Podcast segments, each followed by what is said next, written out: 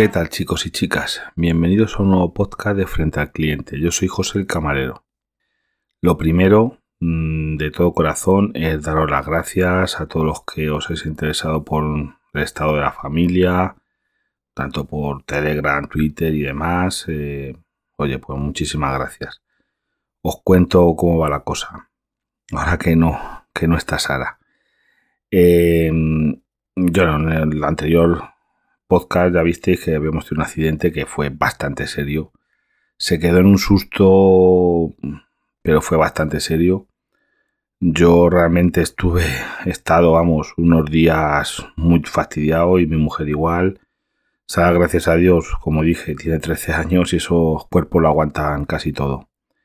Pero nosotros tuvimos unos dolores físicos, vamos, yo es que los brazos me dolían que no veas. Y todavía a día de hoy, que han pasado 15 días, me duele el hombro izquierdo, es lo que más me duele y un poquito la espalda.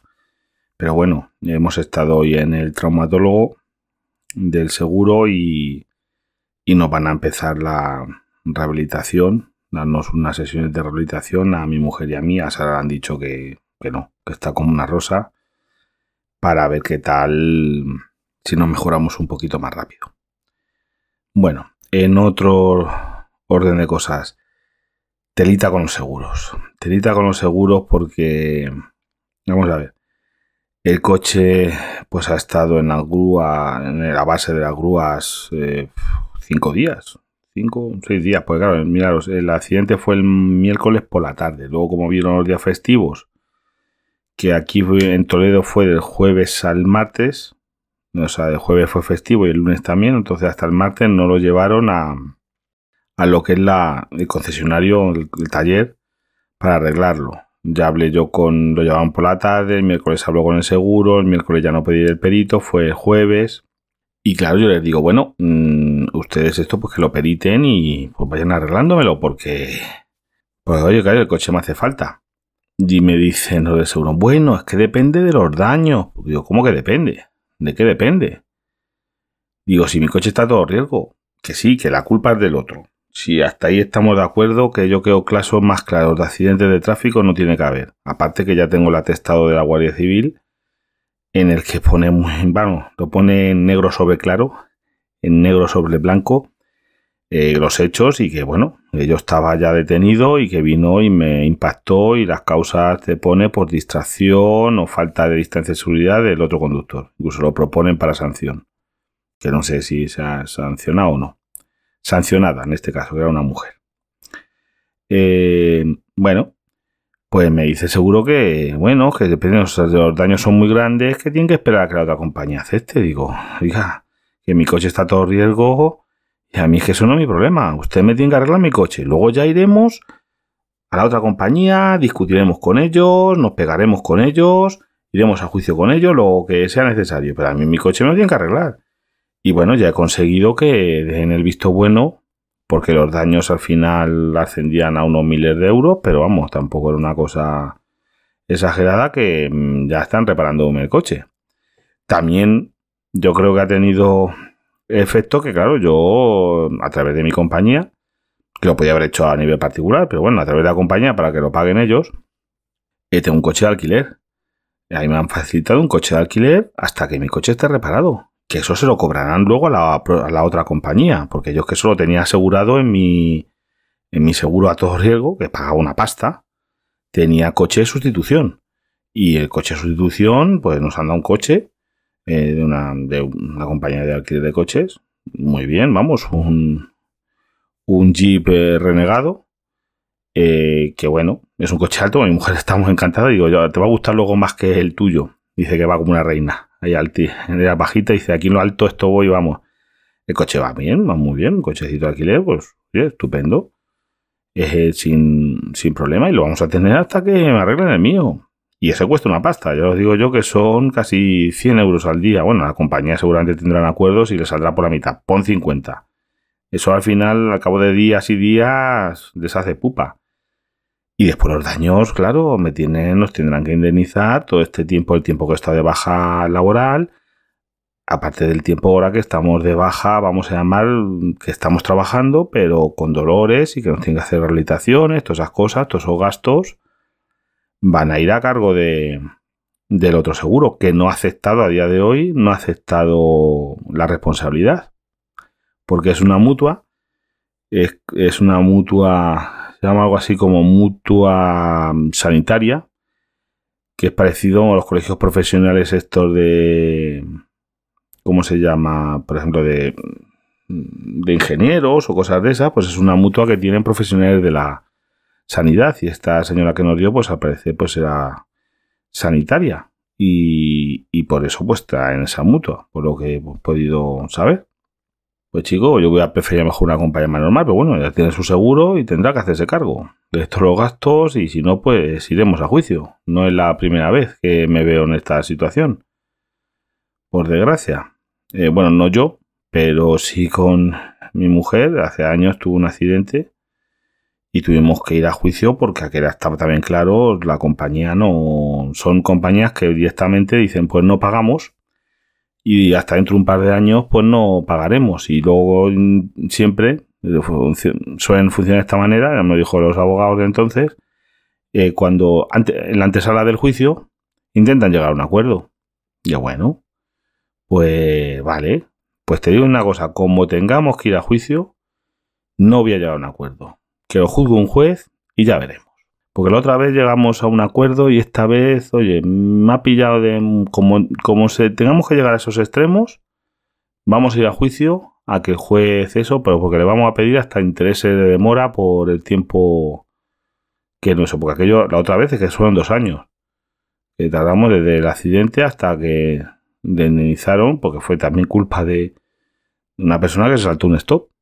Fíjate si está otro caso claro de manual, pero bueno, así es la cosa. Y la verdad, ya os digo, aunque los primeros días malísimos y ya estoy un poquito mejor, pero vamos, todavía me sigue doliendo la espalda y el hombro, eso me lo tienen que, bueno, a ver, me lo traten, me lo miren bien hasta que yo esté recuperado, porque oye, estoy yendo a trabajar pero con dolores. Y eso, pues oye, habrá que, vamos, tienes unas tablas, unos baremos, que oye, pues yo lo que me corresponda, ni más ni menos. No quiero nada más, pero tampoco nada menos. En otro orden de cosas, vamos a ver, que llevo escuchando unos podcasts eh, con diferentes opiniones, sobre todo del, del señor Mancuentro y del señor Tolo, el Camino Geek, que los dos, bueno, sí, pues sí, bueno, sé que me escuchan los dos, o sea que desde aquí les tiro una talla, vamos a ver. Olvida simplemente mi opinión. Y mi opinión es una opinión de alguien que trabaja viendo a cientos de personas en contacto todos los días, en el que vamos a ver la empresa ha tomado la decisión. Al principio, mm, os cuento, dijeron que no le iban a dejar libre elección, que cada uno sí que sea poner la mascarilla que se pusiera, luego que no. Después, asesorados por el servicio de sanidad, de, ¿sabe? Los asesores de sanidad que, tiene la empresa les dijeron que entre imagen y demás que no era conveniente, no lo veían el que fuéramos sin, sin mascarilla. Entonces, pues nos han dicho pues que tenemos que llevar mascarilla. Sé que si no fuéramos por la ley, con pim pam pum, pero bueno, no tenemos ganas a mí. Yo personalmente, me da un poquito igual. Gracias a Dios me molesta, por supuesto que me molesta. Me molesta la mascarilla como a los de la cocina y yo que a veces estoy en cocina, mira, hoy he estado en, vamos a llamarlo en cocina, preparando asados y demás, porque libraba el que llevaba eso. Eh, yo te doy un gorro, te doy un gorro mm, de cocinero como las de chicas o esto que llevan gorras, eso, recoge pelos, como queréis llamarlo. Es molesto, sí, es que todas las cosas que lleves, pues son molestas. ¿La mascarilla molesta? Por supuesto. El que diga lo contrario, mm, vamos, no me lo creo. Incluso tú le a un cirujano que está operando, que está acostumbrado a llevar la mascarilla, eso, ¿es molesta? Sí. Molesta, molesta, molesta. Es que esto no molesta. ¿Me molesta mucho que sea un molesta insoportable a mí, gracias a Dios, para respirar y eso me molesta? No. Gracias a Dios, no me molesta para eso. Yo soy de los que cada uno que haga lo que quiera. Yo, por ejemplo, cuando no estoy trabajando, no siendo como hoy que hemos estado, ya os digo, en el hospital, en una clínica, eh, para ver al traumatólogo, eh, pues yo no llevo mascarilla. Yo cuando salgo a, como cliente, pues yo no la llevo. Hay una polémica de que si eh, le dijeron, lo vi en Twitter al señor Mancuentro, de que si tú por respetar, que no, que yo, yo al contrario, mira, fijaros cómo es la cosa, al orito. Yo que tengo compañeros, bueno, tengo un compañero que es un poquito déspota y un poquito, eh, vamos a llamarlo, policía de balcón, totalmente. Tú fijaros cómo es la cosa. Hasta que lo han prohibido, era el típico que, porque mira, la gente, si es una tontuna, entras en el bar, te pones la mascarilla antes de entrar, cuando era obligatorio en la calle, andas tres metros, llegas a la barra y te la puedes quitar. ¿Para qué? Qué? diferencia hay? Ninguna. Es que no hay ninguna diferencia. Ya lo digo. Era una tontería. Pues era el típico que se tiene que poner usted la mascarilla, que no sé qué, que no sé cuánto, que se levanta de la mesa. A voces con la gente, que yo no sé cómo alguien no la partió la cara. Es que yo a otros compañeros he dicho, hombre, a ver si un día le parte uno la cara, que le voy a invitar yo a comer a ese. De mi bolsillo le invito a comer.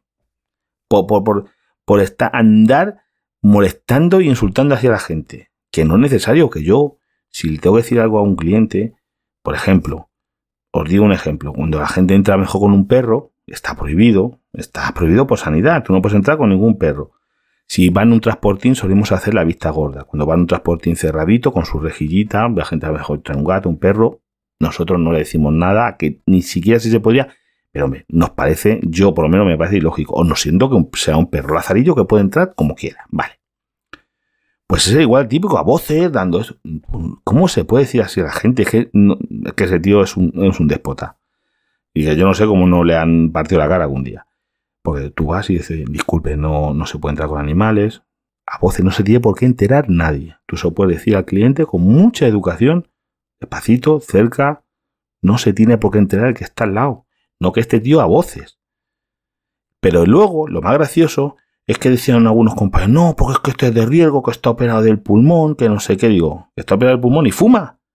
Y, luego cuando come, se, se, pone a comer con otros compañeros, que yo, yo por ejemplo, por dos motivos. Os lo digo de claro. Uno, no me apetece comer con los compañeros porque incluso hemos tenido a uno con, el virus. Es que no sabes quién, yo no sé con quién se relacionan fuera de trabajo. Pues oye, mm, y encima, el segundo motivo es que yo prefiero comer solo, porque estoy con mi móvil, me miro mis cositas, mi Telegram, mi grupo, mi esto, y no me apetece porque, mira, el 90% de los compañeros que tengo en común, aparte del trabajo, no tenemos nada no tenemos aficiones en común, no tenemos mucho de qué hablar. Y yo prefiero estar comiendo en mi mesita, me pongo en una mesa yo solito, tan a gusto con mi móvil, me veo una serie y eso, y los otros están bla bla bla. bla, bla, Digo, a mí dejarme en paz, hombre, si yo ya os tengo muy vistos, por lo menos en mi forma de pensar. Y yo soy de que cada uno haga lo que quiera. El que quiera llevar la mascarilla, que la lleve. El que no quiera, no es obligatorio, que no la lleve y ya está. En el trabajo, pues yo creo que nos han dicho que, bueno, que va a ser un mes, más o menos, que nos van, si nos obligan, si nos vamos a llamar que nos obliga. Pues luego ya veremos. ¿Qué me molesta? Gracias a Dios, a mí no me molesta. ¿Que yo entiendo que hay gente que le molesta? Por supuesto que entiendo que hay gente que le molesta más que a mí. Vamos, a mí me molesta, pero no una molestia que no pueda soportar. Igual que ya te digo, el gorro de, cocinero, yo he visto a cocineros, he conocido en mi vida cocineros que llevaban la cabeza rapada simplemente por no llevar gorro, porque les molestaba un montón.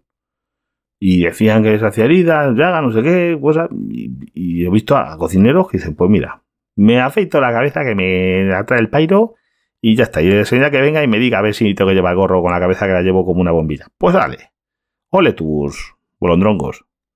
Así de claro. De la luz, como siempre. Me habéis consultado varios desde el, el podcast que hice de la potencia de más, mm, se ha cambiado la gente la potencia. Hasta ahora, gracias a Dios, ninguno sin problemas, sin, sin mayores eh, cositas de que les ha saltado ni cosas de esas. Y os comento, lo tengo por aquí abierto. A ver, la última factura de Repsol, a los que estéis en Repsol en este precio, a lo mejor os suena una cosa rara, porque mira, a ver, pone, yo por ejemplo, 3 kilovatios por 30 días. Por cierto, he, inciso, he pagado 30 días 37,85. Más contento que todas las cosas. Eso es lo que he pagado. Pero bueno, 3, kilovatios por 30 días. Pues pues, y después pone promocional 1, 5,15. 3 kilovatios por 30 días, promocional 2. Eso en potencia valle, tanto. Consumo 209 kilovatios hora, promocional 3. Y esto, pero esto me están cobrando. Vamos a ver, esto luego bajáis un poquito y hay una cosa que pone información al cliente. Ahí vienen los anexos. Que es que te están diciendo que, por ejemplo, yo como me cobraron de 22 a 22, 8 días es a un precio y a partir del 1 de este mes bajaron los impuestos. Entonces, es más barato. Antes yo pagaba la electricidad como 2 a 11 céntimos y ahora la pagamos a 10 desde el día 1. Y por eso viene ahí abajo explicado, que me ha preguntado una gente para que lo sepáis. Luego también otro oyente, me estuve hablando con él muy amablemente. Yo de verdad, preguntarme lo que queráis, que si está en mi mano y tengo un ratito en el trabajo, lo que sea, y os puedo asesorar, yo encantado. Ya sabéis, buscáis arroba frente al cliente. Lo mejor es en Telegram, en Twitter también, pero en Telegram yo es donde me muevo más. Y ahí os, eh, puedo contestar. Si me esto. Y bueno, la cosa está en que este oyente, pues eh, justo vamos, puede hacer una jugada muy buena porque tenía Repsol, pero con muy buen precio igual que nosotros, pero ya se le acababa. A este cliente se le acababa ahora. Y claro, la renovación le pedían como veintipico céntimos el kilovatio hora. Ya dicho, para ti. Pero con esa factura de Resol, la última que tenía a precio moderado, lo metió en Total Energies, que os he hablado, que eso siempre te mejoran. Claro, si tienes una factura, claro, una factura de hace cinco años, una factura de ahora, con un precio bueno, ha podido hacer el cambio de contrato y se le ha quedado otra vez a 10 céntimos, que si no, Repsol, como terminaba el contrato, le ponían a 20 y pico.